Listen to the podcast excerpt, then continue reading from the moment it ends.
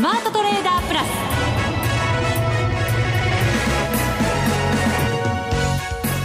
ス。全国のリスナーの皆さんこんにちは。内田まさです。ここからはザ・スマートトレーダープラスをお送りしていきます。この方にご登場いただきましょう。国際テクニカルアナリスト福永博之さんです。こんにちは。よろしくお願いします。よろしくお願いいたします。はい今日プラスで始まったんですけどね日経平均。ねプラスでなおかつ1万7200円台ですかね。253円までありましたね、はい、まあ上げ幅で見ても270円以上上げて、うん。えー、ところが午後に入ってちょっと失速っていう流れになってしまいましたよね。そうなんですよね。まあ小幅ですけど38円安と下落に転じて終わったということで、はい、なんとなくこう今日の一日の動き見ると、はい、こう柳がだーっとこうねなんかこう枝を垂らしてるような葉っぱを垂らしてるような、ね、そんな感じですよね。そうですね。まああの後ほどね詳しくまあ背景になりそうなところをちょっとお話ししようとは思いますが、はい、まあちょっとやっぱりあの朝方の元気の良さというのも逆にこう違和感を持って見てらっしゃった見てらっしゃった方も結構いらっしゃるのかなというふうにまあ思いますので。為替とか。えー、逆にあの株の方の上昇でしょうね。ああの為替が下がっていいるのにもかかわらず、はい、なんで上がったのよっていう、そうそうドルが下落しているにもかかわらず、はい、まあ、株価がなぜあんなふうに上がってたのかとかですね、うん、で一方で、まあ、あ結果的に、えー、日経平均株価が5番に入ってこうずるずるねマイナスになっちゃうという、まあ、上げ幅を縮めてマイナスに結局なっちゃうという、はい。ね、この辺やっぱり何がポイントなのかっていうところで見方は分かれるとは思いますが、はい、でも結構重要なポイントですからね。そうですね。この後のコーナーで、はい、ではじっくり伺っていきたいと思います、はい、それでは番組進めていきましょう。この番組を盛り上げていただくのはリスナーの皆様です。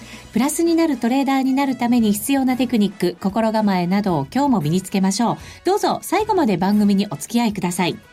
この番組はマネックス証券の提供でお送りします。スマートトレーダー計画。よーいドン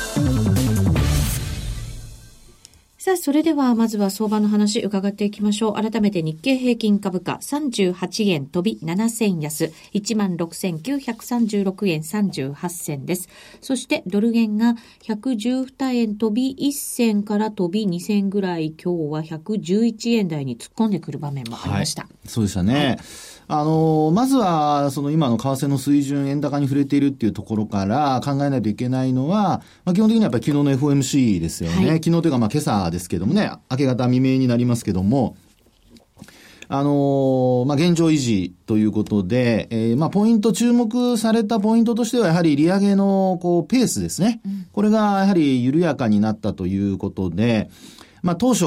昨年12月にあの、利上げを実施したときには、まあ、年4回という見方が大半だったものが、まあ、それが半分の、まあ、2回程度というような見方が示されたというか、解釈されたというんでしょうかね。はい、まあ、そういうふうな流れになったということで、まあ、それを受けて、もうドル円は一気に急降下っていうね、流れになりまして、うんえー、113円台からも112円台半ばということで、まあ1円ぐらい動いたんでしょうかね。そうですね。1円50銭かな。はいね、最終的にはまあそこまで動いたわけですけども、はい、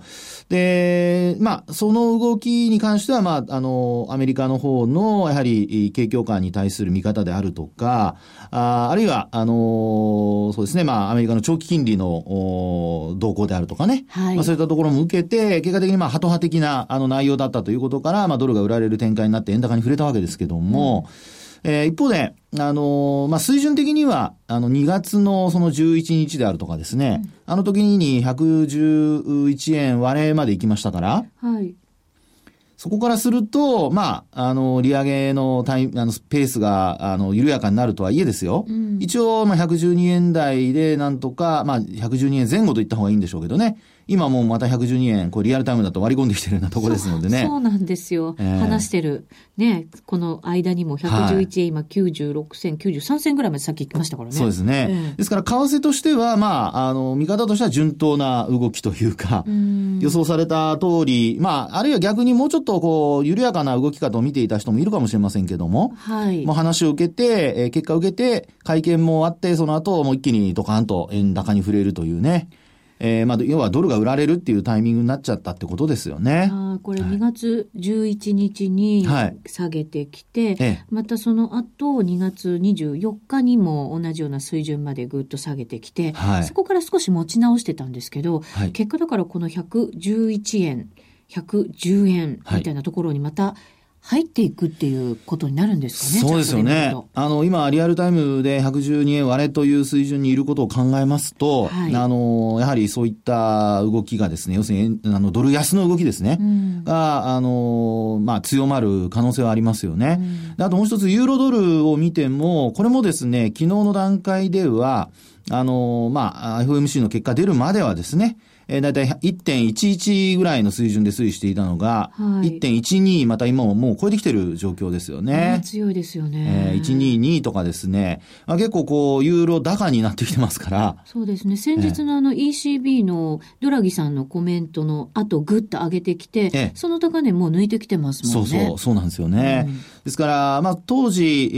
ー、これは3月10日のね、あの夜ということになりますけども、日本時間ですけども、はい、本時には1.12ぐらいがやっぱり一応上値の、まあ、抵抗になって、うん、で、押し返されたんですが、今の内田さんの話にあったようにですね、1.12を上回るような状況になってきて、はい、えー、ユーロ高になってきていると、ユーロドルで見た場合ですね、うん、という流れになってきていると。で、一方で、今度ユーロ円で見るとどうかって見ると、はい、えー、ユーロ円ではこの逆にちょっと円高に触れていてですね、で、なおかつドル円でも円高に触れていると。うん、ですから、ちょっとなんかこう、玉突きの、こう、ビリヤードのですね、えー、玉突きで、えー、残念ながら、最初はこう、えー、まあ、ユーロが売られる展開になったんです押し出される展開になってたんですけど、なんかユーロにボールが当たっても跳ね返されちゃって。はい、で特にそのドルが跳ね返されてですね、で、結果的に、あの、まあ、円の方に戻ってきちゃうみたいな。うん、で、円高に触れちゃうというようなですね、ちょっと、こう、まあ、円から見ると、あの、この3通貨の動きっていうのはちょっと悩ましい動きになってきてるなっていうのが、うん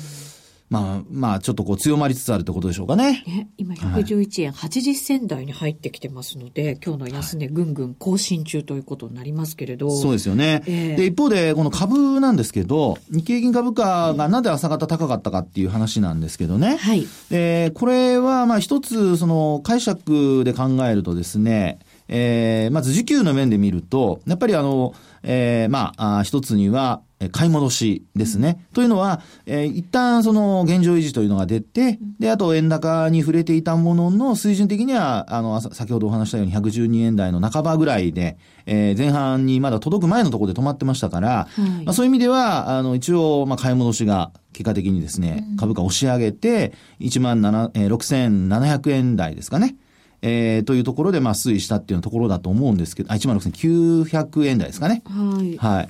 あ、失礼失礼。1万7000、失礼ですね。7250円ですね。7200円台ですね。失礼しました。1万7200円前後で、まあ、推移していたっていうところなんですけど、はい。えー、まあ、それが結果的に、あのー、この動きっていうのはもう一つ、その時給以外に、まあ、これあの、なぜ時給っていうか買い戻しかっていうと、やっぱ商いが薄かったからですね。うん、午前中で、あの、14日分届かない、あるいは1兆円に届かないというような状況で、昨日もそうだったんですけども、はい、まあ、そういうところから、まあ、午前中はやっぱ買い戻しで値動きが、まあ、止まってたと。あと、もう一つ、あの、株式市場3月がやっぱ決算の月になりますので、はい、まあそういう意味では、ちょっとこう、為替離れをですね、うん、試そうとしていたんではないかなというふうには考えられるんですよね。うん、えー、というのはもう、あの、残り日数ってあまりないじゃないですか、今期の。で、その今期の残り日数がないとなれば、基本的にはもう業績面で見ても、うん、一応、まあ、今の水準であれば、よっぽど円高にならない限りは、基本的にはまあ、あの、第三四半期に出た見通しが着地として、うん、ええー、まあ、期待されると。で、なおかつ、最近のあの EPS ですね。日経銀株価の EPS っていうのが、一時1140円台まで落ちたんですけど、40円前後まで落ちたんですが、うん、まあ結果的に今、もう1170円台までちょっと回復してるんですよね。戻ってきましたね。はい。なので、まあ、あの、そういったところから見ても、ちょっとやっぱり売りづらいというか、うん、まあ、一旦その、FOMC ですね、これが出て、円高に触れてるんだけども、円円高の水準も極端にですね、えー、触れてるっていうわけではなかったので、まあそういう意味では、あの、過去の値動きの範囲内ということで、まあ買い戻しが優先になったと。うん、で、そこからですよね、結果的に為替離れしようとしていたにもかかわらずですよ。はい。結局、残念ながらできなかったという なんか、はい、動きが穏やかであればまたちょっと違うのかもしれませんけど、その為替の動きですよね。はい、なんとなく嫌な感じ、午後はしてきましたもんね、だーっと流れるように落ちてくるというか。そうそう。はい。あの、なんか一本調子で落ちてきてましたよね。はい。で、それに加えてですね、やっぱり先物が、これあの、一旦買い戻しで上がった後、あの、日経平均株価で言うと、だいたい17,200円前後で、うん、えー、が、あの、午前、あの、引け、えー、間際ですかね。えー、の、まあ、安値近辺ということで推移してたんですけど、まあ、午後に入ってからですね、その17,200円を割り込んで、えー、推移したところから、もう一気にあの、まあもちろん為替も円高には触れてましたけども、先物の、まあ売り物が出て、はい、まとまった売りが出てですね、昨日も先物薄商いだったんですが、えー、結果的に株価は、あ下方向へ振られてしまったと。うん、こうなると、ね、あの、えー、だいたい9時半、10時ぐらいから、あの、午前の取引終わるまでの1時間半ぐらいの間、ずっとその、17,200円前後のところで買ってた人たちはですね、うん、これ円高になっても大丈夫なんだと。これは日本株がひょっとしたら、あの、為替離れをしてですね、えー、まあ、為替も、あの、112円台の前半まで行っても、そこで止まって、なんとかなるんじゃないかなって、ちょっと期待させた部分があったかと思うんですよね。うん、イベントもまあ終わったし。そうです、そうです、そうです。で、えー、それが結果的に、えー、まあ、あ17,200円割ったところから、どんどんどんどんこう、売りの回転が効くようになってですね。はい。えー、一時ね、あの、100円、150円ぐらいマイナスになったんですかね。うんで、内田さんの最初の話になったように、ちょっと下げ渋って終わっていると。いうところですので、為替離れ試したものの失敗しちゃったというような、まあ、簡単に言うとそれが今日の株式市場、味方になるんじゃないかなっていうふうに思うんですけどね。この下げ渋ってまあ、終わって、小幅安なわけですよ。はい、結果はね、はい、それを、それ、少しでも評価するのか、ええ、逆にこう、日中こんなちょっと嫌な動きをしてしまったのを、はい、やっぱりこう、印象づけてしまったのか、まあ、今晩のこのアメリカ市場だったり、為替の動きだったりってところが重要になると思いますけど、ええあの、流れとしてはですね、えー、基本的にやっぱり、あの、弱いとは思うんですね。えー、どちらかというとやっぱり上値が重たいという印象だとは思いますね。うん、ただ、えー、まあ、先ほどもお話しましたように、業績の部分で今期の一応着地見通しがある程度こう見え隠れし始めてますから、はい、まあそういう意味では本当売り込むのはなかなか売り込みづらいのかなとは思うんですよね。うんで、ただ一方で、為替はまあ112円も割ったり割らなかったりということで今推移してますけども、えー、さらなる円高で、例えば111円もう一回突っかけるとか、あ、ごめんなさい、111円割れですね。うん、割れに向かったりなんてことになると、あの、やっぱり1万6千円前後まで、えー、下落っていう流れが出てきそうなんですけど、ただ、あの、2月の段階で、こう1万5千円割れたところありましたよね。はい。あそこに行くには、まだちょっと材料不足なのかなという感じがしますけどね。うん。はい。一番最悪だった時ですよね。そうです、ね、そうです。一番悪い時を見ればまだ大丈夫だよってことですか？いや、あの、それは業績が、あの、はい、さっきお話した EPS ですよね。これが一応上向いてきているのと、はい、それからあと、ある程度、その、まああ、特装の部分だとか、これはもう石油だとかそういったものもほぼ出てきてますので、ここからさらに何千億もっていう赤字が膨らむっていうことは、ちょっと、まあ、今のところは、考えづらいですからね。見えなかったものがもう見えてるんだから。そうですね。大丈夫だよ。はい。と思いたい。え、で、あとは逆に、あの、まあ、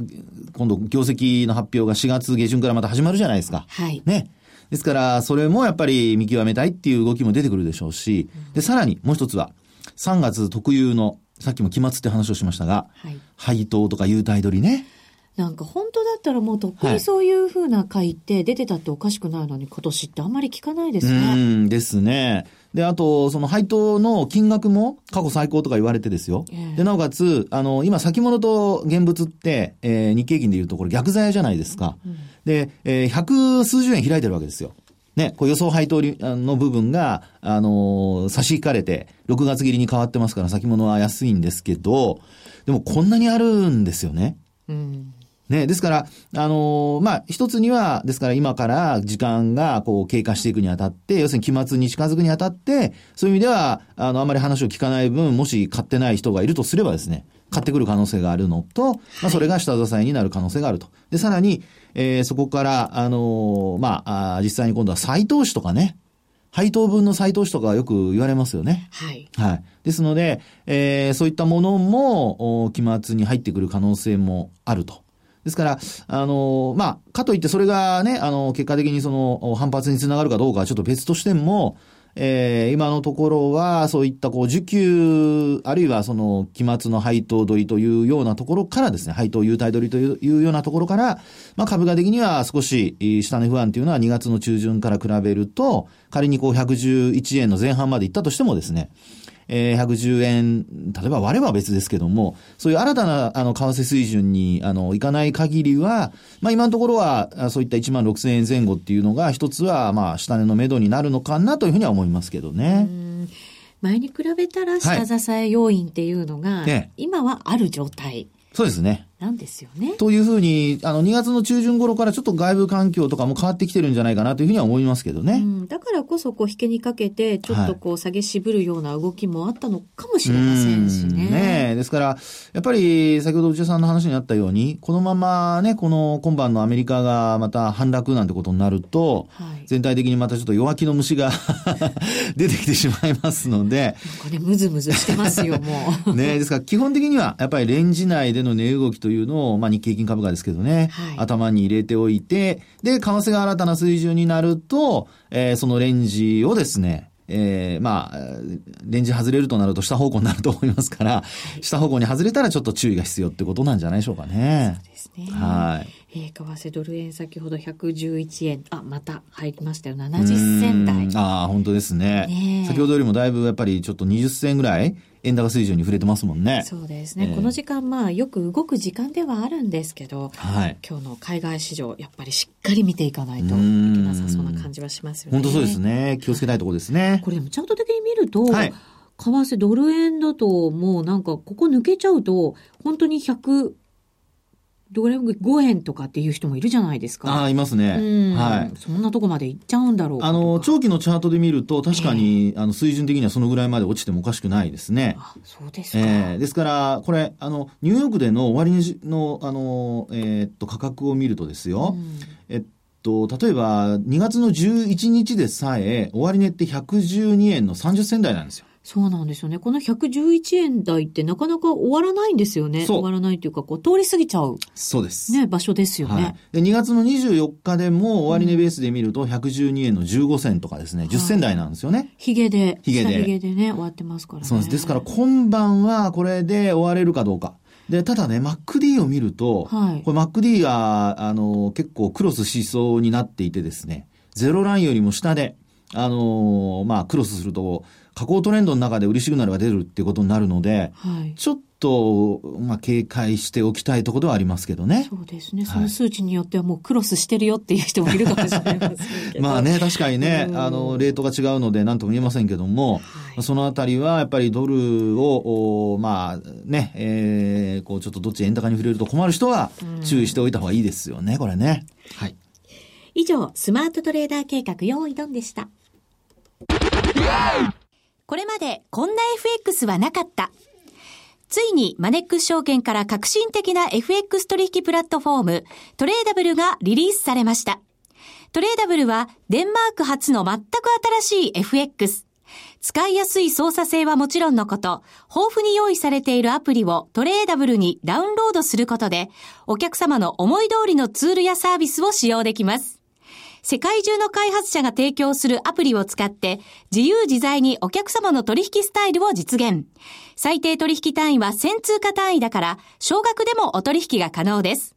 リスクが心配な初心者の方でも始めやすい。また、米ドル円やユーロ円などの主要通貨から、高金利通貨の5ドル円や南アフリカランドまで、豊富な13種類の通貨ペアを取り扱っています。講座解説のお申し込みは、パソコンやスマートフォンからマネックス証券で検索。まずはトレーダブルの使い勝手を堪能してみてください。今すぐお申し込みを。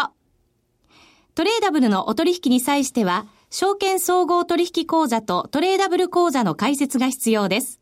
FX 取引では元本損失、元本超過損が生じる恐れがあります。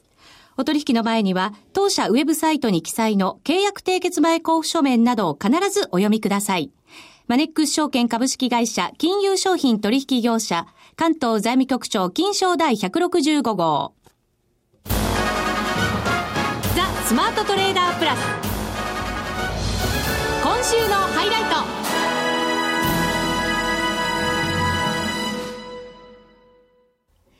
さて、今日のこのコーナーでは、福永さんの新しい本、ど素人が読める株価チャートの本、はい、このお話をちょっと伺っていこうかなと思うんですよね。あら、ありがとうございます。はい。えー、番組ホームページにもですね、その本のですね、表紙を出させていただきました。もう買ったよっていう方も多いかもしれませんけどね。そうですね。本当ありがとうございます。この本は一応、あの、こんな相場ではありますが、はい。あの、増刷が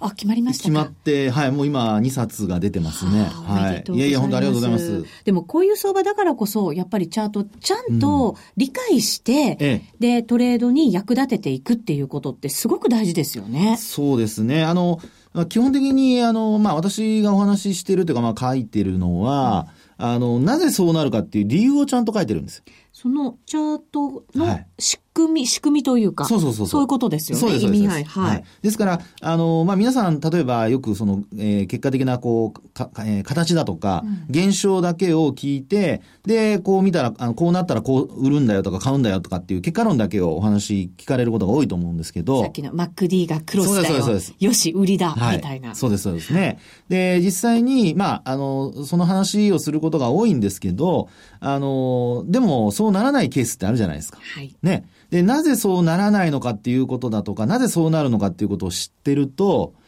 要は応用が効くようになるわけですよ。うん。いろいろね。で、よくあの、まあ、これまでもこの番組の中で、えー、出ていただいたトレーダーの方見ても、まあ、お話を聞いてもですね、やっぱり自分なりに、あの、これを使ってますということをお話しされる中で、はい、多分その、そういったこう、まあ、ステレオタイプ的なというか、確率的なその結果論だけの話ではなくて、うん、えー、こういうふうになった時に実はこうしてるんですっていうようなお話をね、興味深いお話をよく聞きますよね。で、そういうようなことを、あの、まあ、あそういうトレーダーの方たちは実際に自分たちで体験して、はい、で、えー、頭の中でこう整理して実践に役立てると。うん、で、一方で、まあ、今回の本に関して言うと、タイトルが何と言ってもど素人ですのでね。そうなんですよね。なんか結構攻めたタイトルだなと思いましたけど。いやいやね、もう僕も恥ずかしながらですね。あの、ですから中身的には非常に優しく書いて、優しく書いてあって、はい、で、あの、そういう、こう、本当に経験の浅い人でも、あの、きちんとこう、一から、なんていうかね、積み上げていく形で、うん、えー、内容を理解していただいて、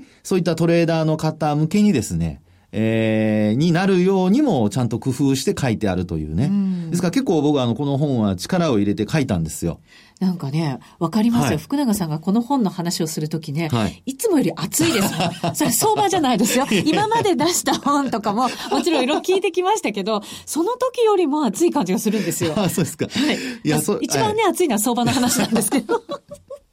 内田さんに一本取られたな。いや、それでですね、はい、その、今回の本は、そういう意味で言うと、やっぱり皆さんにですね、総派的にテクニカルの話を、あの、勉強してほしいんじゃなくて、はい、トレードに役立つ、あるいは、これとこれとこれだけは必ず知っといてほしいっていうものだけを、ピックアップして詳しく書いたっていうのが、うん、まあ、実際のトレードに役立つ部分だとは思うんですよね。チャートの本って、はい、本当にいろんなものがたくさん出ていて、ええ、その中から私たちはどれを選んだら使ったらいいかわからないし、そうそうなんか、基本書みたいなのはあっても、それをまたなんかさらに選んで実践に使っていくってなかなか難しい本ってありますよね。そうなんですよね。ですからテクニカルで、あの、テクニカルの話する、するときにはどうしても結果論で、こうなったから売って、あるいはこうなったからこう下がったとか上がったとかって話が多いんですけど、はい、ただ、あの、そういう、その、なぜそうなったかっていう理由をきちんと頭に入れておくことで、同じ局面、同じ場面になったときに、まあ、じゃあチャートが、そのシグナルが出る前に、うん、あ、こうなったらこうなりそうだっていうところから、うん、まあ、自信を持ってエントリーできるとかね。そうか。予測みたいなものも、そうです。だから、仕組みを知ってるからこそできることなんですね。はい、内田さん、いいこと言いますね。本当その通りなんですよ。はい。トレーダーの方は多分皆さんそうだと思いますよ。なので、大きなポジション取らないだとか、あるいは、その、前回もね、ヒロピーさん出ていただいて、ポジション減らしてますというお話ありましたよね。ありました。えーそういう、こう、なぜそういう思考に至るかというと、結果的にやっぱりこう難しい局面で、えーチャートだけでは判断できない。まあ、なおかつチャートの動きも、えー背景から見ると、騙しが出やすいとかね。うん。そういうふうなところを、やっぱりしっかりその仕組みを知っていることで、あの、予測ができると。はい。これはやっぱポイントだと思いますよねう。んはい。ちなみに、ええ初心者の方、ええ。まだチャート使ってないという方もいらっしゃるかもしれないんですけど、はい一体どんなチャートを使えばいいと福永さんは思ってらっしゃるんですか？もうあの本当にあの、まあ、えー大きくは2つ。トレンドと、あとは勢いだけですね。トレンドと勢い。はいはい。まあ、この番組の中でもお話しますけどね、基本的には価格がどっち動いてるか。これはもう株も為替も商品も全部共通ですから、はい一方で、そのトレンドが強いのか弱いのかというその勢いの部分ですね。はい。だ騙しに合うっていうのはやっぱり勢いが弱いから騙しに合うわけで、まあそうなんですよね。そうなんです、そうなんです。確かに。ええ。ですから、内田さんも多分肌感覚で、ブレイクアウトするかな、しないかなっていう時に、あ、こういう時だったらね、ブレイクアウトしする。でも、こういう時はなんか騙されそうみたいな。うん私はあの、はい。仕組みをあまりよくわからず、そこに自分の期待だけ、期待と希望を乗せちゃうから、また騙されやすいんですけど。そこをね、あの、その時の気分に左右されないように、はい。数値でですね、客観的に判断するっていうのがポイントで、それの判断材料になる、まあ、あの、ポイントを、こういった本の中にいろいろ詳しく書いているという。ですから、あの、トレンド分析とモメンタムって言いますけども、その勢い分析と、はいあとは天井とか、あと大底を見るためのフォーメーション分析ですね。はいその3つしか書いてないんですよ。へえ、ほんとシンプルなんですね。そう。ただ、ページ数は250ページ以上ありますからね。じゃあその3つだけをギュはいーッと。そうです。事例もね、たくさん入れて、で、こうなったらこうなるっていうところを、やっぱりちゃんと、あの、証明するっていうことが重要なので、へえ、はい。あの、計算式がありますからね、数値的にこうなると、こういうふうなことが予測されるっていうことを、ちゃんと書いてるんですよ。へえ、じゃあもう本当にトレードにはい必要なものだけがそこに書かれていて、はい私たちはそれを見るだけではい。トレードが上手になれるかもしれないという。そうですね。もちろん可能性ですけども、ただね、書評とか、あの、書いてくださってる方見ると、はいあの、パフォーマンスに役立ちそうとかっていうのをコメント入れてくれ、くださってる方とかもいたりとか、で、特にあの、やっぱりフィッティングって言うんですけども、あの、時間軸が、あの、長い短いで、タイミングってずれるじゃないですか。はいその、あの、タイミングの変え方も、い実はその本の中に入れてるので、そういうのってなかなか解説してくれてる本ってないですよね。うんないですねいっぱい本見ましたけど。うん僕が見る限り多分一冊もないですね。へえ。いや、もちろん期間が長くなればどうなるとかありますけど、ええ実際に事例を、例えば同じ銘柄で、えー期間を、あの、例えば、えー RSI だったら14日でやるのと9日でやるのとどうかとか、そういうのを比較したものって多分ないと思いますね。福永さん、じゃあ本当にはい。作りたかった本ができたんですね。そうですね。僕はやっぱりあのテクニカル分析をね、やっぱり科学的にできれば、みんなにはあの理解してほしいので、はい行き当たりばったりの感覚的なものにならないようにトレードもしっかりやってほしいと思いますのでね、まあ、そのあたりをちょっと頑張って作ったというところでございます。はい。その福永さんの新刊、ど素人が読める株価チャートの本を番組をお聞きの5名様にプレゼントいたします。ご応募は番組ホームページからお願いいたします。今トップページに出ていまして、お申し込みはこちらというところを押していただきますと、応募フォームが出てきます。こちらで必要なところをすべてご記入いただいて、番組の感想も書いていただいた上でお送りいただきたいと思います。皆さんからの感想も楽しみですね。そうですね。株も為替もこれ応用聞きますので、はいぜひご覧いただければと思います。はい、福永さんからプレゼントいただきました。ぜひ番組ホームページ詳しくはご覧ください。はいさあ、そろそろお別れのお時間となりました。今日ここまでのお相手は福永博之と、内田まさみでお送りしました。それでは皆さん、また来週この番組はマネックス証券の提供でお送りしました。